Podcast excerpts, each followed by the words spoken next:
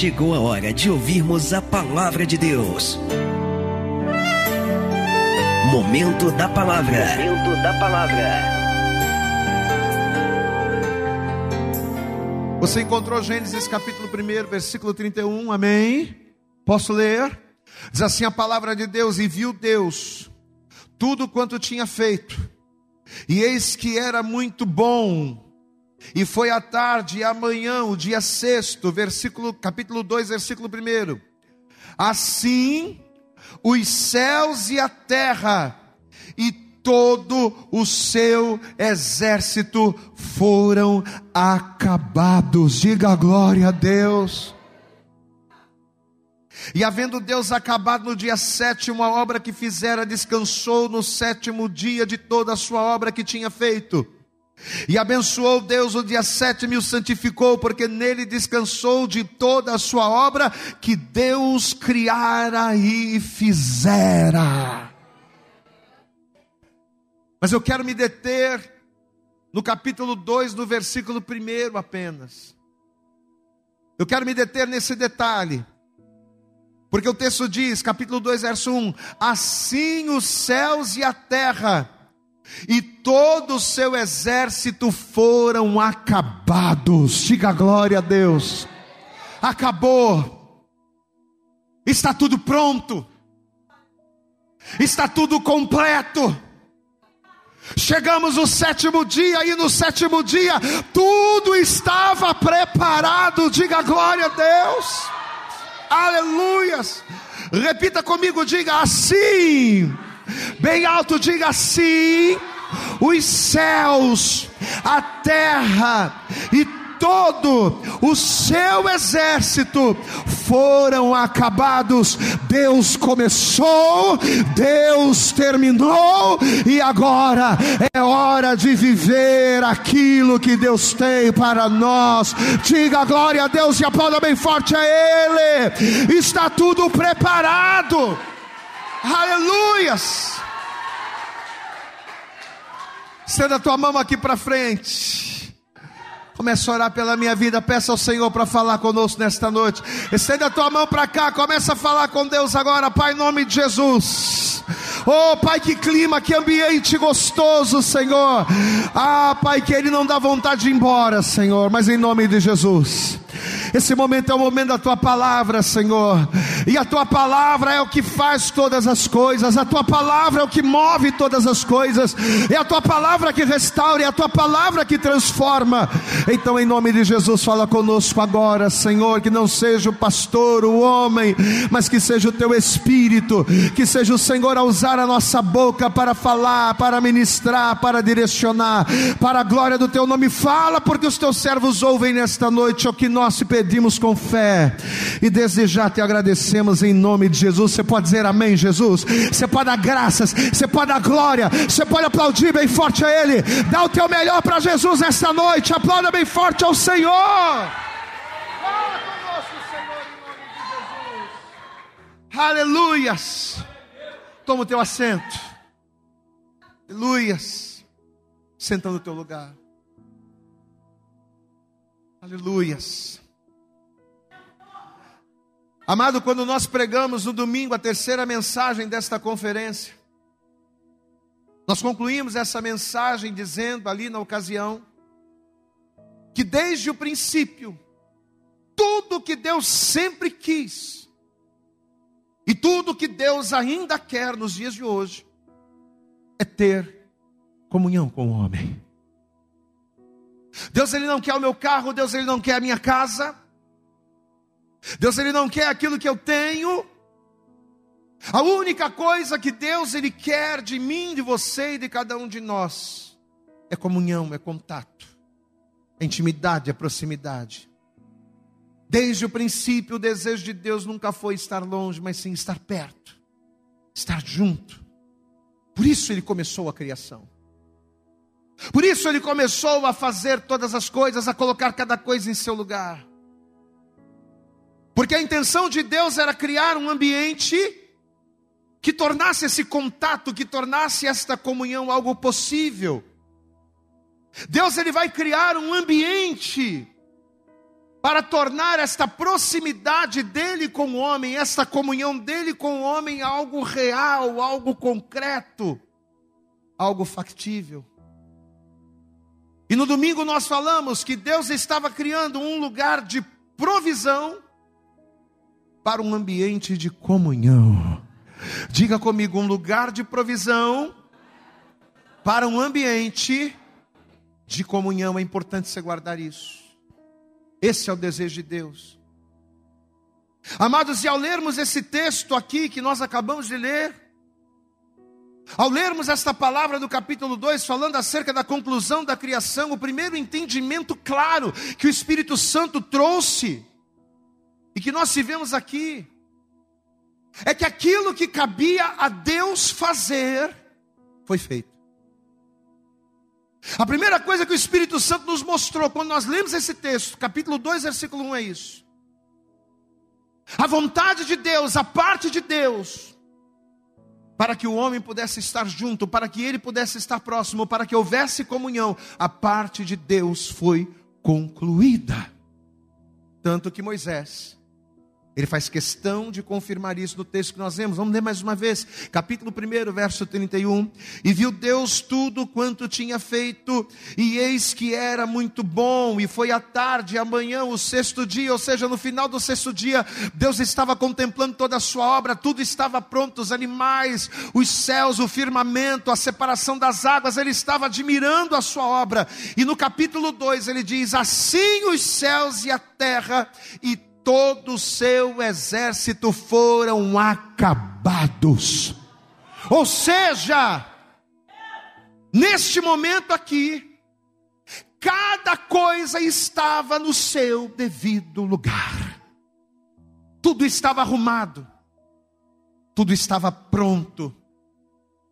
Os preparativos não só foram concluídos, como o lugar da comunhão, lembrando-se disso, o lugar da comunhão estava preparado e provido de tudo aquilo que era necessário e importante para que esta interação acontecesse. Não faltava nada. Você pode dar glória a Deus, amados. Amados, não faltava nada. Aquela massa que a princípio estava completamente disforme, aquela massa que estava completamente envolta em trevas, sem forma e vazia Agora aquela massa tinha céus, tinha terra, tinha ar, tinha água, tinha vida, tinha provisão, tudo estava preparado. Você pode dizer isso? Tudo estava preparado, tudo estava pronto. Só que você conhece a história, você conhece a palavra. Apesar de Adão ter sido posto ali num lugar de honra, Apesar de Adão estar nesse momento diante de uma mesa, e eu quero que você guarde isso. Apesar de nesse momento aqui Adão estar diante de uma mesa preparada, ao desobedecer a Deus, ao ser contrário à palavra de Deus que criou todas as coisas, você sabe o que, que o Adão vai fazer? Ao desobedecer a Deus, ele vai trocar o lugar de honra o lugar de, o lugar de provisão, o ambiente de comunhão que estava pronto, Adão vai trocar tudo isso por uma desculpa. Ele vai trocar aquela mesa, aquele banquete, por uma desculpa. Depois que ambos pecaram, o homem e a mulher, diz a Bíblia que o Adão agora, numa tentativa de fugir da sua responsabilidade, porque a responsabilidade estava sobre ele. Adão ouviu da boca do próprio Deus a palavra. Adão sabia exatamente aquilo que ele poderia e aquilo que ele não poderia fazer diante daquele ambiente, dentro daquele ambiente que Deus preparou. Mas quando ambos pecaram, a primeira coisa que Adão vai fazer vai ser tentar fugir da sua responsabilidade argumentando com Deus. Gênesis capítulo 3. Veja o que a palavra vai dizer aqui a partir do versículo de número 8. Gênesis capítulo 3, versículo 8 diz assim a palavra. Vamos ler a partir do versículo 7. Gênesis capítulo 3, versículo 7 diz assim: Então foram abertos os olhos de ambos e conheceram que estavam nus e coseram folhas de figueira e fizeram para si aventais. Versículo 8: E ouviram a voz do Senhor Deus que passeava no jardim pela viração do dia. E o que que eles fizeram? Ao invés de se aproximarem de se achegarem, o que que eles fizeram? O que, que ele fez? Esconderam-se Adão e sua mulher da presença do Senhor Deus, entre as árvores do jardim. E chamou o Senhor Deus Adão e disse: Onde estás, Adão? Onde está você, Adão? Aquele camarada que está comigo sempre. Aquele camarada que eu criei, que eu formei, que eu preparei uma mesa para a gente estar tá junto todo dia. Cadê você, Adão?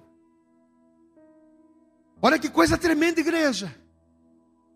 Adão, cadê você que não está aqui no lugar da comunhão? No lugar aonde você deveria estar? É claro que Deus sabia o que estava acontecendo. Deus já sabia que o homem tinha pecado, só que apesar do homem ter mudado, Deus não muda. Diga glória a Deus. Mesmo Deus sabendo que Adão já estava corrompido, mesmo assim Deus estava lá, como sempre. Eu estou aqui, você está caído, mas eu estou aqui. Você saiu da posição, mas eu estou aqui. Diga glória a Deus. Mostrando que independente da situação, Deus ele não te abandona, Deus ele não te larga e Deus ele continua sendo fiel, até mesmo quando nós não somos. Adão, por que, que você não está aqui no lugar da comunhão? Por que, que você não está aqui na mesa? Adão, diga glória a Deus aí, amado. Vai entendendo de maneira espiritual, vai. O que, que você está fazendo de tão importante, Adão? A ponto de impedir que você estivesse aqui. Amado, você sabe o que, que o Espírito Santo nos mostrou? Que Deus estava sentindo falta do Adão. E olha a resposta. Olha a resposta que Adão vai dar para Deus. Versículo de número, vamos ler o versículo 9. E chamou o Senhor Deus Adão. E disse-lhe Adão: Onde você está, rapaz? E ele disse: Ouvi a tua voz soar no jardim.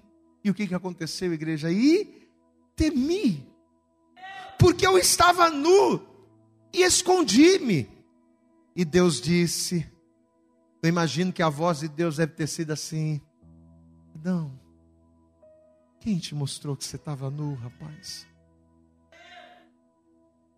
Eu acredito que Deus, Ele, apesar de saber de todas as coisas e nada fugir do seu entendimento e nada fugir do seu conhecimento, mas quando Deus perguntou, Deus queria ouvir a resposta de Adão, mas eu acredito que Deus estava triste. Peraí, quer, quer dizer que você não veio para cá porque você estava nu. Mas quem é que disse para você que você estava nu? E Deus disse: Quem te mostrou que estavas nu? Comeste tu da árvore de que te ordenei que não comesses? Então disse Adão: Não, Senhor, a mulher que me deste por companheira, ela me deu a árvore e comi. Amém, amados? Você vê que o versículo de número 10, ele diz assim: Ouvi a tua voz soar no jardim e temi. Olha aqui para o pastor, presta atenção, lá em Provérbios capítulo 9, versículo 10, a Bíblia diz o seguinte: que o temor do Senhor é o princípio de toda a sabedoria. Diga comigo, o temor do Senhor, diga bem alto, o temor do Senhor é o princípio da sabedoria. Aí no mesmo livro de Provérbios, mas no capítulo 19, no versículo 23, a Bíblia diz que o temor do Senhor encaminha para a vida. Olha como é bom a gente ter temor. No capítulo 9 ele diz: O temor do Senhor é o princípio da sabedoria. No capítulo 19 ele diz: O temor do Senhor encaminha para a vida. Aquele que o tem ficará satisfeito e não visitará mal nenhum. Glória a Deus, amado. Então, só em dois versículos, presta atenção, só em dois versículos, a gente percebe que temer a Deus, temer ao Senhor, tem o poder de nos gerar quatro bênçãos: sabedoria, vida, satisfação e livramento. Glória a Deus. Quando eu temo o Senhor, eu tenho, sabedoria, diga comigo, sabedoria, vida, satisfação e livramento. Só só nesses dois versículos a gente consegue enxergar quatro benefícios do temor. Amado, só que a questão é que o temor que gera tudo isso não é um temor que me obrigue a me esconder de Deus. E a gente já pregou sobre isso aqui. O temor que vai me gerar vida. O temor que vai me fazer sábio. O temor que vai trazer satisfação para as áreas da minha vida. O temor que faz com que o livramento de Deus e a bênção dele seja sobre a minha vida, de maneira nenhuma pode ser um temor que me afasta, tem que ser um temor que me aproxima. O que Adão vai sentir aqui vai ser temor, mas o temor que ele vai sentir não era o temor de reverência, de obediência, de fidelidade, mas vai ser o temor de medo. E o temor de medo, ele não pode liberar sobre a minha vida essas bênçãos, porque o medo é um reflexo do pecado. Adão ele estava temendo a Deus, não porque ele estava admirando a Deus, mas ele vai se esconder de Deus por causa do seu pecado, a consciência do seu pecado. E muitos de nós, amados, quantos de nós, quantos de nós, apesar de muitas das vezes passar na frente de uma igreja, passar na frente de um cemitério e fazer o sinal da cruz, não, eu tenho temor. Eu vejo tanta gente assim, Pessoas que às vezes estão andando pela rua, passam na frente de uma igreja. Ai meu Deus, ah, né? A pessoa passa como se estivesse vendo um fantasma. Ai, passei em frente do cemitério, meu Deus. aquele temor mas não querem saber de Deus, não querem buscar a Deus, não querem ouvir a palavra. Deixa eu dizer uma coisa para você: o temor que vai trazer livramento, o temor que vai trazer satisfação, o temor que vai trazer vida para a tua vida, é o temor que te aproxima e que faz com que, junto de Deus, o nome dele venha a ser glorificado em você. No caso de Adão, o temor que ele vai ter vai afastá-lo de Deus a ponto dele se esconder. Só que ao invés de Adão chegar para Deus e dizer: Senhor, eu pequei mesmo, pisei na bola, fiz errado. Ao invés dele reconhecer e se quebrantar diante do seu erro, ele vai dar uma desculpa, esfarrapada. Amado, entenda uma coisa: ele comeu do fruto não foi porque a mulher deu ou obrigou para ele, você sabe disso, mas por que, que ele comeu? Ele comeu porque, apesar dele estar diante de uma mesa pronta, diga glória a Deus, porque tudo já estava preparado, amém, amados? Mas apesar dele estar diante de uma mesa pronta, preparada com o melhor de Deus, amados, não haveria absolutamente nada que fosse melhor do que o que Deus preparou para Adão fora do jardim, ou fora da palavra, ou fora da obediência. Deus ele preparou o melhor para Adão, amém, amados? Mas ainda assim, ainda assim, Adão ele vai pensar que ele poderia se satisfazer de algo que o Senhor não havia preparado, a ponto dele desobedecer uma palavra que Deus liberou, ou seja, ele vai trocar a mesa do Senhor, o lugar de comunhão, o ambiente de comunhão, pelo seu desejo, pela sua vontade. Capítulo 3, versículo 1.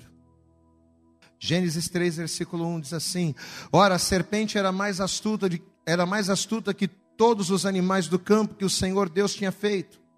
E essa disse à mulher: Olha, é assim que Deus disse: Não comereis de toda a árvore do jardim? Foi isso que o Senhor falou para você? E disse a mulher à serpente: Olha, não, do fruto das árvores do jardim comeremos. Mas do fruto da árvore que está no meio do jardim, disse Deus: Não comereis dele, nem nele tocareis. Para quê? Para que não morrais. Então a serpente disse à mulher: Ah, certamente não morrerás, porque Deus sabe. Você sabe por que Deus não quer que vocês comam?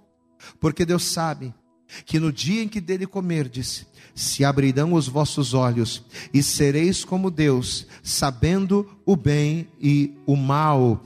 E viu a mulher que aquela árvore era boa para se comer e agradável aos olhos, e árvore desejável para dar entendimento.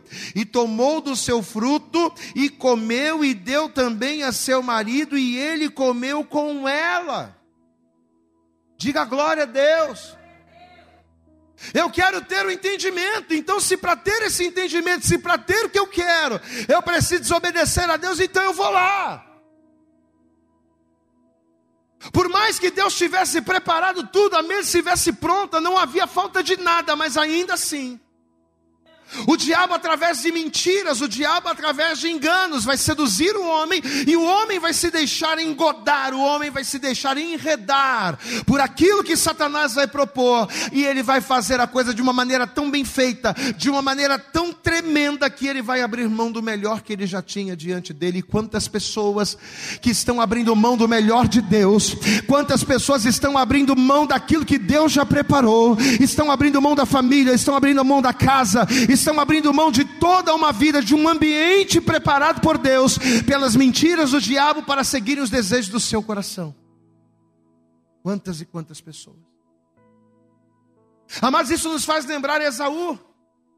Pare para pensar. Esaú ele não precisou fazer absolutamente nada para ter os privilégios que como primogênito ele tinha direito. O que que Esaú precisou fazer? Para ter os privilégios de primogênito, para ter a maior parte da herança, para ser o sacerdote da família. Ele não precisou fazer nada, ele só precisou nascer primeiro, porque de resto, tudo já estava preparado. Diga glória a Deus. Esaú nasceu num ambiente completamente preparado e favorável para ele. Na verdade, a única coisa que Esaú precisaria fazer seria assumir a sua posição e manter o seu lugar. Você sabe o que, que Deus ele quer de mim, Ele quer de você? Ele não quer que você fique por aí reclamando por aquilo que você ainda não tem. Deus ele não quer que você fique por aí murmurando pelas coisas que ainda não aconteceram. Não. O que Deus quer é que você assuma a sua posição e mantenha o seu lugar na presença de Deus, porque é mantendo o seu lugar na presença de Deus que aquilo que já está preparado, Deus ele vai liberar sobre a sua vida. Aleluias! A única coisa que Deus queria de Esaú era isso: posição. Assuma a sua posição, o lugar que eu preparei para você. Só que o que, que Esaú vai fazer? Diante não de uma necessidade, porque ele poderia estar com fome, mas ele tinha comida em casa. Diga glória a Deus. Diga glória a Deus. Não era diante de uma necessidade, diante de um desejo um capricho, algo que ele desejou. O que, que Esaú vai fazer?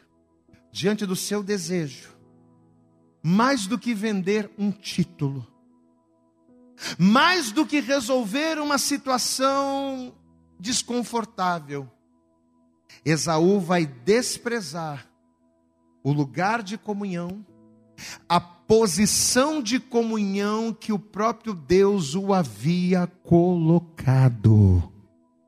Deus colocou Esaú num lugar privilegiado e ele vai desprezar tudo isso. Ele vai desprezar a mesa.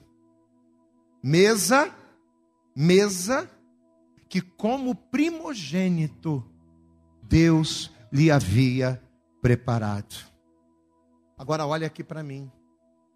Quantos de nós, que assim como Esaú, quantos de nós que assim como Adão, para não assumirmos o nosso desinteresse pela comunhão, vamos mandar real, vamos mandar real, para a gente não assumir que a gente não está interessado em buscar, por a gente não querer assumir que a gente não está interessado em orar, que a gente não está interessado em buscar Deus, muitos de nós, por não admitirmos que as coisas do mundo, por serem rápidas, por serem imediatas, elas nos atraem. Quantos de nós temos criado histórias, temos colocado empecilhos para servirem de desculpa para a nossa obstinação. Estamos fazendo igual Adão, igual Esaú. Na verdade, o Esaú não, né? O Esaú, ele na cara grande desprezou a bênção. Para que, que eu preciso da primogenitura se o que eu tenho agora é fome? Para que, que eu preciso disso se o que eu quero está ali? Não, toma isso aqui. Ele vai desprezar na cara grande, mas o Adão não. O Adão ainda estava tentando se justificar e argumentar com Deus, e dentro do argumento ele estava jogando a culpa para a mulher. Não, o problema foi a mulher que o Senhor me deu. Amados, eu ouvi de um pastor, um pastor um dia desse estava pregando, estava vendo, não lembro quem foi o pastor, ele disse: aquela pessoa que é muito boa de argumento, não é boa de quebrantamento. Pode ver, quem é bom de argumento não é bom de quebrantamento. Porque para tudo a pessoa tem uma desculpa. Por que, que você não está buscando? Ah, eu não estou buscando porque a coisa está difícil. Eu até buscaria, mas está tão complicado, está tão difícil, a luta está tão grande. E a pessoa vai se agarrando a argumentos, vai se agarrando a desculpas, quando na verdade essas desculpas são um pano de fundo para encobrir o seu desprezo por aquilo que Deus preparou. Aleluias! Agora eu pergunto para você: o que será? O que será? Olha aqui para mim, presta atenção. O que será que teria acontecido se na hora que Deus falou com Adão, o que será que teria acontecido? Quando Deus falou assim: Você comeu do fruto que eu falei para você não comer, você pecou. O que será que teria acontecido se o Adão tivesse reconhecido e se humilhado? Se o Adão tivesse se quebrantado. Se ao invés de colocar a culpa na mulher, se o Adão chegasse para Deus e dissesse: Não, Senhor, me perdoa, eu pequei mesmo, eu errei. O que será que teria acontecido se ele tivesse reconhecido? Amado, Deus não espera perfeição. Olha aqui para mim. Deus não espera a perfeição. Deus espera santificação. Você consegue entender? E quem consegue entender isso aqui, diga glória a Deus. Deus espera a perfeição, porque nós somos falhos. O pecado nos deformou, nós somos falhos. Deus não espera que nós sejamos perfeitos, mas Deus espera que nós sejamos santos. E o primeiro passo para a santidade é o quebrantamento. É eu chegar para Deus e fazer, como naquela oração, a pastora Bárbara pegou aqui no quarto dia. A pastora Bárbara citou o exemplo lá daqueles dois que estavam orando, né? O publicano lá e o, e o fariseu. Ó oh, Senhor, olha, ouve a minha oração, porque eu sou um homem santo, porque eu faço a tua vontade, porque eu isso, porque eu aquilo aquilo, mas enquanto isso, o publicano, tadinho, Senhor. A Bíblia diz que ele não queria nem olhar para o alto, porque ele reconhecia o seu pecado. E sabe qual foi a oração ouvida? Sabe qual foi a oração respondida? Você sabe quem foi que agradou a Deus? Aquele que não se escondeu atrás de desculpas, aquele que não se escondeu atrás de argumentos, mas aquele que se quebrantou na presença do Senhor. E nesta noite, Deus está aqui, Ele está trazendo essa palavra para dizer para você: quebranta-te na minha presença, porque se você se quebrantar, eu vou transformar a tua história. Aleluia! Essa palavra bem forte ao Senhor, meu amado. Mas não. Adão vai preferir jogar a culpa para a mulher. E o pior não é isso, o pior é que ele estava fazendo isso, não porque ele reconheceu que fez uma má escolha, mas ele estava fazendo isso para quê? Para tirar dele a responsabilidade que era só dele, porque foi ele que ouviu a palavra da boca do próprio Deus. Amém, amados? Olha aqui para mim. A mulher ouviu do Adão. A mulher ouviu do Adão. De todas as árvores do jardim comeremos livremente, mas da árvore da ciência do bem e do mal, dessa gente não pode comer, porque no dia em que comermos dela, certamente morreremos. A mulher ouviu do Adão, mas Adão ouviu do próprio Deus, não tem desculpa.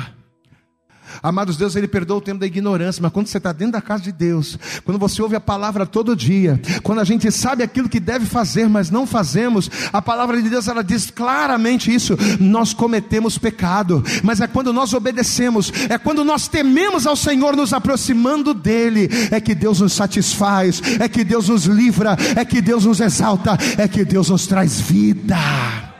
Aleluia. Meu querido, nesta última noite de conferência, Deus ele trouxe você aqui, ele trouxe cada um de nós aqui a este lugar, para nos dizer que assim como ele começou no primeiro dia, e terminou no sétimo dia algo inimaginável para o homem, assim como Deus começou no primeiro dia e terminou no sétimo dia algo além da imaginação, Lá em 1 Coríntios capítulo 2, versículo 9, através do apóstolo Paulo, Deus ele nos diz que aquilo que os teus olhos não viram, aquilo que os teus ouvidos não ouviram, aquilo que não chegou ao teu coração, são as coisas não que Deus vai preparar, não, são as coisas que já estão preparadas para você.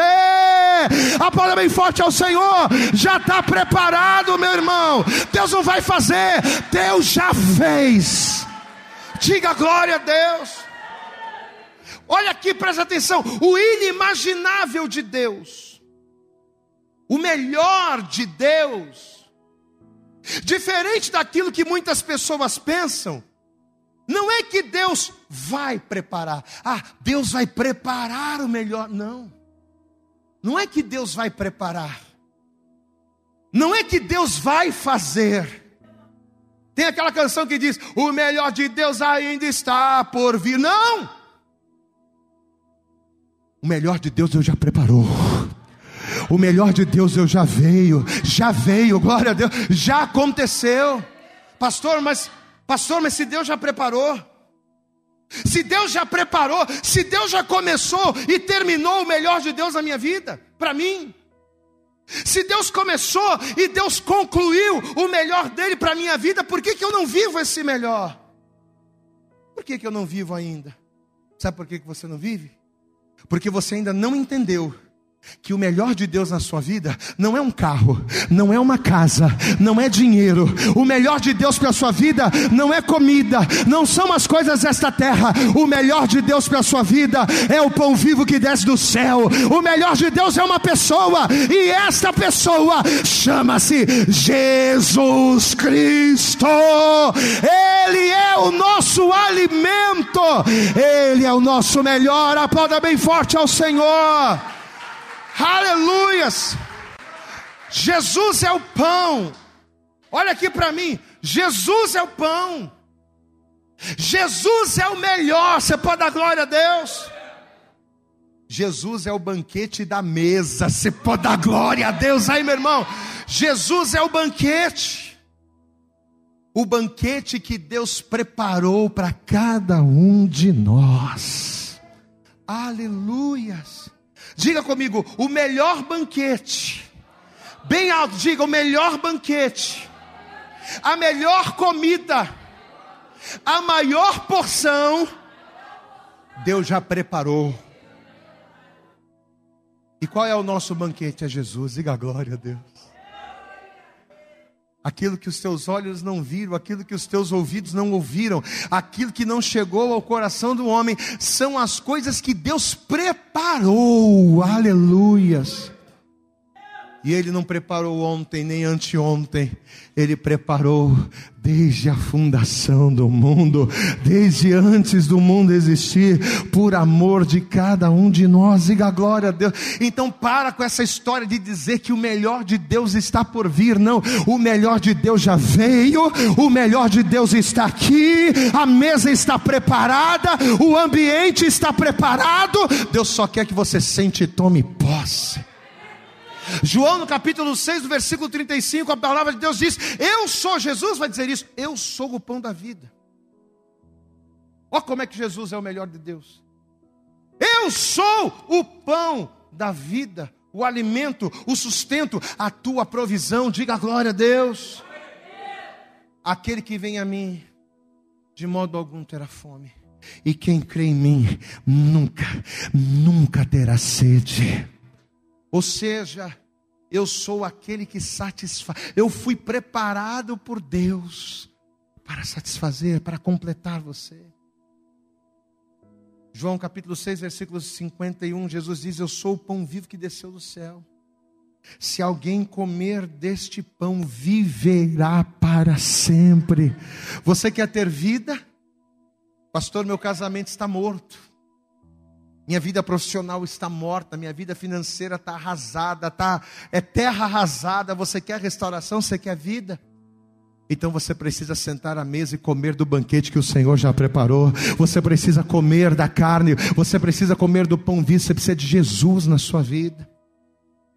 Evangelho de João, capítulo 4, verso 13 diz: Qualquer que beber desta água, Jesus ele vai falar isso com a mulher samaritana. Qualquer que beber desta água tornará a ter sede. Mas aquele que beber de mim, da água que eu lhe der, nunca mais terá sede, vai ser suprido, vai ser saciado, vai ser provido, porque a água que eu lhe der, nele se fará uma fonte de águas a jorrar para a vida eterna. Amado, guarda isso, presta atenção, tudo que você precisa, tudo que eu preciso, tudo que nós precisamos, até mesmo as coisas que nós nem imaginamos, Deus já preparou. Glória a Deus. Está feito. Amém? No sétimo dia da criação estava lá escrito e está tudo pronto, já está preparado. Glória a Deus, amado, está tudo pronto. Só que o problema, o grande problema da humanidade, não é só o problema da nossa geração, não. O grande problema da humanidade é que apesar de Jesus ser o melhor de Deus para nós, apesar do próprio Senhor Jesus garantir que Ele é tudo que nós precisamos, e pasmem, apesar do apóstolo Pedro dizer lá em João capítulo 6, versículo 68, quando ele diz: Senhor, mas para onde iremos nós? Para qual lugar eu posso ir? Para onde é que eu vou se só o Senhor tem as palavras de vida eterna? Amém, amados? Não existe outro lugar, não existe outro caminho, não existe outra posição, não existe outro recurso, mas apesar de tudo isso, ainda assim, a gente teima e a gente prefere trocar o melhor de Deus, não por aquilo que é bom, mas a gente troca o melhor de Deus por aquilo que é agradável para a nossa carne. A gente reconhece quem Deus é a gente reconhece quem Cristo é, a gente reconhece quem o Espírito Santo é, mas ao invés da gente assumir a posição, se assentar à mesa e usufruir da comunhão, a gente está sempre trocando o lugar da comunhão pelos nossos desejos e vontades. Olha aqui para mim, olha aqui para mim, nem tudo aquilo que te agrada é bom. Posso ouvir um glória a Deus? Nem tudo aquilo que te agrada é bom, pode te agradar, mas não nem tudo que te agrada é bom. Nem tudo que é bom é o melhor. Você pode dar glória a Deus? Tem coisas que são muito boas, mas apesar de ser algo bom, não é o melhor de Deus para a sua vida. Há caminhos que ao homem parecem direitos, ah, eu estou bem aqui, não preciso de Deus, não preciso, não preciso desse negócio de estar na igreja. Não, não preciso desse negócio de comunhão, de estar na igreja, de orar. Não, não. Eu prefiro estar aqui. Aqui está bom. Nem tudo que agrada é bom. Nem tudo que é bom é o melhor mas só o Senhor nos satisfaz. Você pode aplaudir bem forte a Jesus. Somente Jesus pode satisfazer o desejo do teu coração, o vazio da tua alma. Somente Jesus pode preencher o espaço que o pecado abriu. No Evangelho de Lucas, eu quero que você abra lá e a gente já está caminhando para o fim. Quando o Espírito Santo estava nos dando essa palavra, imediatamente o Espírito Santo nos fez lembrar de, desse, desta parábola que tem muito a ver com o que a gente está falando. E você vai entender isso. Lucas capítulo 14. Evangelho de Lucas, capítulo 14, Veja, veja o que a palavra vai dizer aqui a partir do versículo 15. Estamos em Lucas 14, verso 15. Se você encontrou, de glória a Deus. Diz assim: preste atenção, preste atenção, entenda. E ouvindo isto, um dos que estavam com ele à mesa, Jesus estava na casa de um homem, né, de um publicano, e ele estava falando, ministrando as pessoas que ali estavam. Ele estava falando em parábolas, mas ele estava fazendo ali, ele estava ministrando as pessoas e olha o que vai acontecer. E ouvindo isto, um dos que estavam com ele à mesa disse-lhe: Bem-aventurado que comer pão no reino de Deus. Bem-aventurado que comer pão no reino de Deus, guarde isso. Aí olha o que diz o versículo 16. Porém ele lhe disse, aí Jesus vai contar a parábola. Um certo homem fez uma grande ceia e convidou a muitos. Ele fez um grande banquete. Ele preparou, diga glória a Deus. Vai entendendo, ele preparou uma grande mesa, um grande banquete. E a hora da ceia, mandou ao seu servo dizer aos convidados: avisa para eles, vinde, que já tudo está preparado. Glória a Deus. Está tudo pronto. A mesa, o banquete, o ambiente, está tudo pronto. Não tem mais nada o que fazer. Começou e acabou. Está preparado. E a hora da ceia.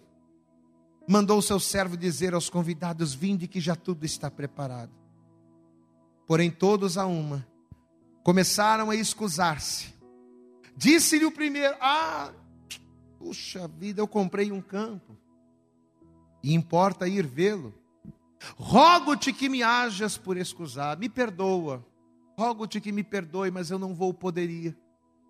No banquete que você preparou, no ambiente que você preparou, eu não vou poder me assentar no lugar que o Senhor preparou para mim, não vou poder. Comprei um campo, importa ir vê-lo, rogo-te que me hajas por escusado. Verso 19. E outro disse: Eu comprei cinco juntas de bois, e vou experimentá-los, estou muito ocupado. Rogo-te que me hajas por escusar, me perdoa, mas eu não vou poder, tenho algo mais importante.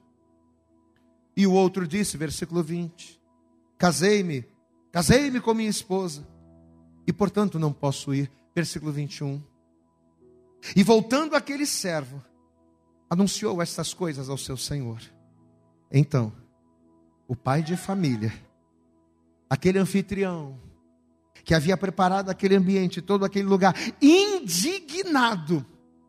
E você vai entender o porquê dessa indignação. Indignado, disse ao seu servo: faz o seguinte, sai agora, sai pelas ruas e bairros da cidade, e você vai trazer aqui, sabe quem?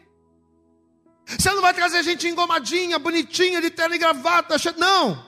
Sai depressa pelas ruas e bares da cidade e traz aqui os pobres, os aleijados, os mancos e os servos. E disse o Senhor, servo, e disse o servo, Senhor, feito está como mandaste, e ainda há lugar. E disse o Senhor ao servo: sai pelos caminhos e valados e força-os a entrar, para que a minha casa se encha. Porque eu vos digo que nenhum daqueles homens que foram convidados provará da minha minha ceia. Eu quero que você preste atenção agora. Olha para cá, não olha para a Bíblia, não. Um dia desses eu estava escutando o depoimento de um pastor. E ele dizia o seguinte: esse pastor estava dizendo que ele tinha um amigo jordaniano, morava na Jordânia. E todas as vezes que esse pastor viajava para o Oriente Médio, esse amigo, quando ele tomava conhecimento de que aquele pastor iria para lá, ele se prontificava para receber esse pastor na sua casa. Quando ele sabia que o pastor ia vir do Brasil e lá para o Oriente Médio, ele, olha, vem na minha casa, você está convidado, vou preparar aqui a ceia, vou preparar a comida para você vir. E aquele pastor falando, né, por educação, ele sempre aceitava, porque ele sabia que ser convidado para ir à casa de uma pessoa que mora naquela região do mundo, ser convidado para estar ali num banquete, numa ceia, era algo de, é algo de grande honra. tanto que desprezar era uma grande desfeita. Então, sempre que ele convidava, não, pode deixar, eu vou passar aí sim. Só que o problema é que toda vez que esse pastor ele ia lá na casa desse homem lá na Jordânia, ele ficava desconfortável. Por quê? Porque além deles terem o hábito de comer com as mãos, lá não come que nem garfo e faca, bonitinho, né? A gente faz, não. Eles comem com as mãos. Glória a Deus, amor. Pega o prato assim, ele vem, pega com a mão e. Pega com a mão. E o pastor ficava desconfortável. Por quê? Porque além deles terem o hábito de comerem com as mãos, eles têm o hábito de comerem com as mãos num prato só. Pode glória a Deus aí, meu? Então é um prato só e todo mundo mete a mão no mesmo prato. Senta todo mundo, bota o pratão ali. Olha o Léo me olhando aqui, ó. Senta todo mundo ali a roda e todo mundo mete a mão no mesmo prato, vai comendo ali, vai metendo a mão e vai comendo. Então o pastor, ele ficava desconfortável, ele aceitava, ele ia, mas ele ficava muito desconfortável. Aí numa dessas idas, aquele pastor, só para entender, a título de curiosidade, esse pastor virou para o amigo jordaniano e perguntou assim: não é o caso, tá? Por favor, cheio de cuidado, cheio de dedo, né? Ó, oh, não é o caso, tá? Mas se porventura, se porventura, eu decidisse recusar o seu convite de vir à sua casa, o que, que isso representaria? O que, que isso seria para você? Aí aquele amigo olhou para ele e disse assim: Mas por que, que você faria uma coisa dessa? Não, não, não, não. É só para eu saber. Se, por exemplo, eu se, por exemplo, eu decidisse não vir, e ele não contou, o que, que isso representaria? Não, você não faria uma coisa tão grave como essa. Sabe por que você não faria? Porque uma pessoa que recebe um convite para estar na casa de alguém e ela não vem, com essa atitude ela está dizendo que ela odeia o dono da casa. Glória a Deus. Então, quando uma pessoa, porque vamos pensar, amados, 63% do território né, israelita, né, aquele lado lá de Israel, Jordânia, 63% do território israelita é composto por deserto, você sabia disso? Eu vou repetir: 63% do território de Israel é deserto. Agora imagine nessa época aqui, na época bíblica. Hoje em dia não, hoje em dia você consegue colocar água no deserto. Hoje em dia você tem todo o sistema de irrigação, você tem, tem a tecnologia, mas imagine naquela época. A água era algo escasso. A comida era algo escasso. Então uma pessoa convida você para ir para a casa dela. E ela prepara uma mesa para você, ela prepara um banquete com você. A comida não é essa fartura que a gente tem aqui. Aqui a gente lava o carro, a gente pega a mangueira dia de sábado e a gente começa a lavar o carro e joga água fora, mas lá não. Lá uma garrafa d'água vale muito. Diga glória a Deus. Aqui o camarada está num restaurante, o camarada faz a comida naquele dia. Acabou, acabou o dia, não conseguiu vender a comida, ele pega e joga fora. Mas lá não. Comida, água é algo dificílimo. É algo escasso, é algo raro. Então, quando alguém diz, vem na minha casa, eu vou fazer um banquete para você, e você vai, ele está demonstrando amor, glória a Deus, amado. Meu amigo, eu te amo tanto, você, você é tão importante para mim, você é tão especial para mim, que eu estou preparando o melhor que eu tenho. Eu estou aqui me cingindo de toda, de toda a minha provisão para te deixar mais confortável, para te suprir, para cuidar de você. Aí ele falou: se você não vem, o que, que eu entendo? Você me odeia. Amados, quando eu vi esse relato do pastor, eu entendi a gravidade da desfeita que aqueles que esses convidados da parábola fizeram ao rejeitar o convite para estar à mesa. 1 Coríntios, abre lá comigo. Primeira carta de Paulo aos Coríntios, capítulo 1. Vai comendo, vai recebendo. 1 Coríntios capítulo 1. Olha o que diz aqui, ó. 1 Coríntios capítulo 1, versículo 9. Quem encontrou, diga glória a Deus. Diz assim, ó, presta atenção. 1 Coríntios 1, verso 9. Fiel é Deus. fiel é Deus. Amém? Fiel é Deus, pelo qual foste chamados para a comunhão. Você pode dar glória a Deus aí, amado? Quem é que te chamou para comunhão? Quem é que nos chamou para festa, para ceia? Quem nos chamou a igreja? Deus. Olha aí, ó. Fiel é Deus, pelo qual foste chamados para a comunhão de seu Filho Jesus Cristo, nosso Senhor. Diga assim comigo: eu fui chamado por Deus para comunhão em Cristo. Amados, olha aqui para mim, olha para mim. Aqui nessa parábola de Lucas 14, quem é o dono da ceia? O dono da ceia é Deus. Olha aqui para mim. Deus é o dono da ceia, que preparou o ambiente. Glória a Deus. Era uma casa sem lâmpada, toda quebrada, em trevas. Era como se fosse um, um abismo. E Deus foi lá e consertou a casa. Deus foi lá e colocou as lâmpadas. Diga glória a Deus. Estou lembrando de como era isso aqui, essa igreja, quando a gente chegou aqui. Isso aqui era tudo ruim, o chão todo sujo, todo cimento quebrado, cheio de entulho. E Deus foi tirando os entulhos. Deus foi tirando as impurezas. Deus ele foi iluminando, colocando cada lâmpada e dizendo: haja luz. E Deus ele foi preparando a mesa, ele foi preparando o firmamento, ele foi colocando as estrelas no lugar, ele foi colocando o sol, a lua, ele foi colocando os animais, ele foi povoando a terra, ele foi enchendo a terra com tudo que é de melhor.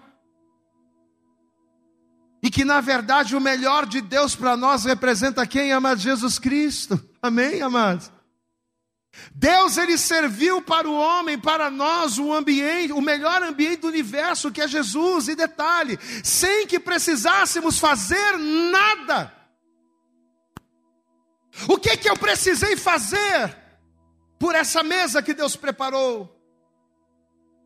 O que que eu precisei fazer para merecer essa mesa posta e este banquete tão farto? Nada. Amado, Deus preparou tudo sem que nós precisássemos mover uma palha, sem que precisássemos fazer absolutamente nada para merecer. Efésios capítulo 2, versículo 8 diz: "Porque pela graça sois salvos por meio da fé, e isso não é de você, não vem de você, isso é dom de Deus. A salvação pela fé, a salvação pela graça é dom de Deus, não vem das suas obras para que você se glorie, não vem de mim." Então, sem que precisássemos fazer nada, Ele simplesmente nos deu o direito de assentarmos à mesa, nos convidando a ceiar. Diga glória a Deus. Deus nos convida a ceiar. Deus, nesta noite, está te trazendo aqui, e através desta palavra, está dizendo: Eu estou te convidando a cear, eu estou te convidando a sentar à mesa. Amém, amados? Lembra do Esaú? Esaú também não fez nada, ele só precisou nascer. Amém? Só que, apesar de tudo isso, segundo a parábola, depois que tudo estava preparado, depois que a mesa estava posta, a comida estava pronta, depois que todo o ambiente estava pronto, o que, que aconteceu na parábola e o que, que acontece nos dias de hoje? Surpreendentemente, nós, que não fizemos nada para merecer, que não gastamos nada, que não contribuímos em nada, não damos a mínima importância para o lugar da comunhão. E assim como Adão, aquelas pessoas da festa, elas vão desprezar a mesa, priorizando o campo que ela comprou, priorizando os bois que ele adquiriu, priorizando o casamento que ele fez. Não, vou casar, então não dá para ir, não dá para ter comunhão. Aí a gente lembra do que João disse lá no capítulo 1, versículo 11, quando ele relata que Jesus ele veio para os que eram seus. Mas o que, que aconteceu? Ele veio para os que eram seus, mas os seus não o receberam. Ele veio para ser o pão vivo da humanidade, ele veio para ser o alimento vivo, ele veio para ser a razão e o motivo pela graça de Deus sobre a vida dos homens, ele veio para ser a mesa farta. Mas um a um os homens começaram a se recusar. E detalhe, eles não receberam a Cristo, não porque não foram convidados, eles não receberam a Cristo porque eles não se interessaram. Amém, amados? Qual é o teu interesse em buscar as coisas de Deus, em se alimentar da palavra, em banquetear com Deus, em ter comunhão com o Senhor através de Cristo? Qual tem sido o nosso interesse? Amém? Eles começaram a dizer: Me perdoa, não vou participar, me perdoa, não vou participar. Quando o dono da festa viu aquilo, quando ele viu as pessoas uma a uma, dando desculpas para não aparecerem, ele ficou muito indignado. Mas tão indignado, tão indignado. Acredito que ele olhou para a mesa pronta e não tinha ninguém. Ele olhou para o ambiente preparado e nenhum dos convidados apareceram. Quando ele viu tudo aquilo, sabe o que ele fez? Ele disse ao seu servo: Mas eu quero fazer uma alegoria nessa noite. Quando Deus ele viu que os judeus não receberam seu filho. Quando Deus ele viu que os judeus, para quem ele viria, para quem viria a salvação, para quem o banquete foi preparado, quando Deus ele viu que os judeus desprezaram, ele disse ao Espírito Santo: Espírito, mova-se e vai pelos valados, vai pelas ruas e traga aqui os pobres, os aleijados, os mancos, os cegos, aqueles que não tinham convite, aqueles que não tinham direito, traga-os para cá. Sabe por quê? Porque aqueles que não vieram não provarão da minha comida, mas todos aqueles que receberem a Cristo não só comerão, mas serão feitos filhos de Deus. A palavra bem forte ao Senhor. Aquele que aparece não só come. Diga glória a Deus. Olha que coisa linda que Deus fez. Deus preparou a mesa para os judeus. E eles fizeram como as pessoas dessa parábola. Não vamos, ah, é? Então sai agora e pega o manco. Diga bem alto, eu sou manco. Levanta a mão para você e diga: Eu sou manco. Diga bem alto: Eu sou aleijado. Eu sou aquele que não tinha direito. Diga glória a Deus. Mas a graça se estendeu.